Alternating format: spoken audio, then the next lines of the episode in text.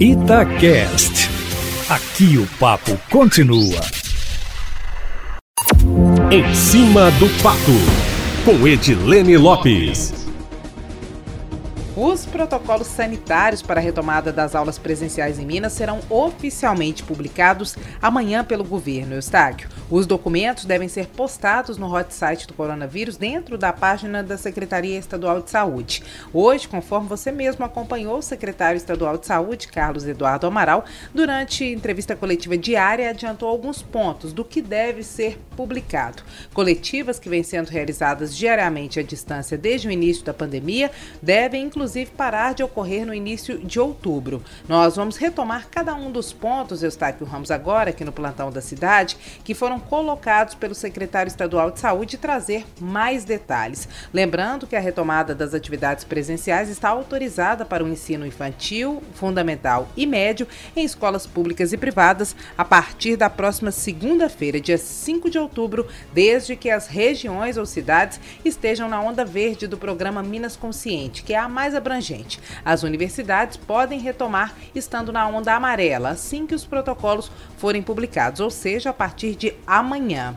Hoje, apenas uma macro-região do estado está na onda verde, que é a norte, outras três estão na onda amarela. São 28 dias para passar do início da onda amarela para a onda verde. A verde é a mais abrangente, a amarela é a intermediária. Quem quiser consultar o site mostrando as macro-regiões de acordo com as ondas do programa Minas Consciente, nós colocamos uma imagem na coluna em cima do fato no site da Rádio Estáquio Ramos.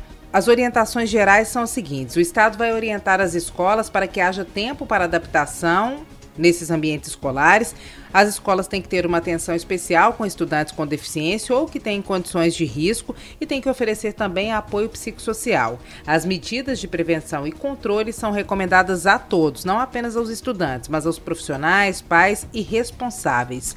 Ainda de acordo com o Estado, toda a comunidade escolar deve estar ciente dos benefícios e dos riscos de cada estratégia de aprendizagem.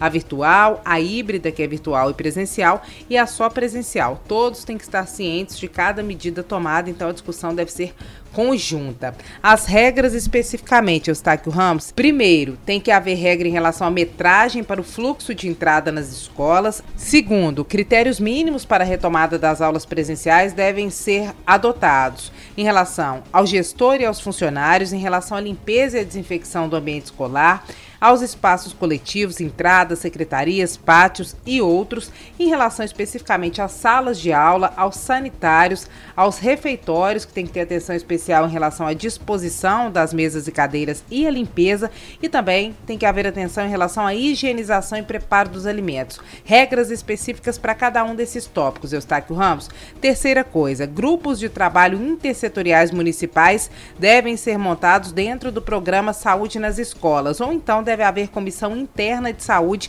e ambiente na própria escola. Quarta regra: orientações para trabalhadores do ambiente escolar. O protocolo vai tratar especificamente desse ponto. Quinta regra: orientações para a educação especial. Haverá um ponto específico do protocolo ou dos protocolos sobre isso. Orientações em relação ao transporte escolar também serão especificadas nos protocolos. Orientações para situações de casos de surtos no ambiente escolar.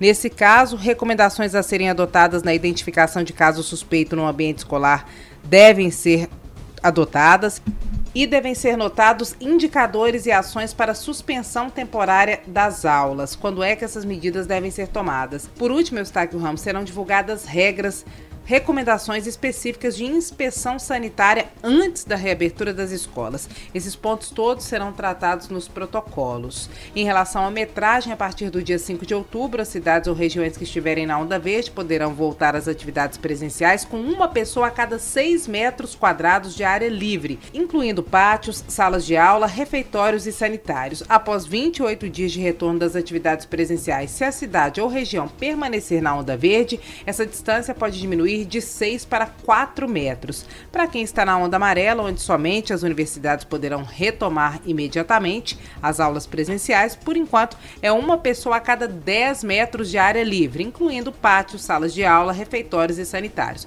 Agora nós vamos pensar em um tamanho de uma sala de aula padrão, Eustáquio Ramos. Pouquíssimos alunos poderão ficar nesse ambiente, né? Uma sala que comporta 40 alunos vai comportar um número muito menor do que esse, de acordo com as novas regras. E as escolas vão ter que avaliar se compensa fazer presencial, se vai continuar virtual, se vai iniciar virtual, se vai fazer híbrido, enfim.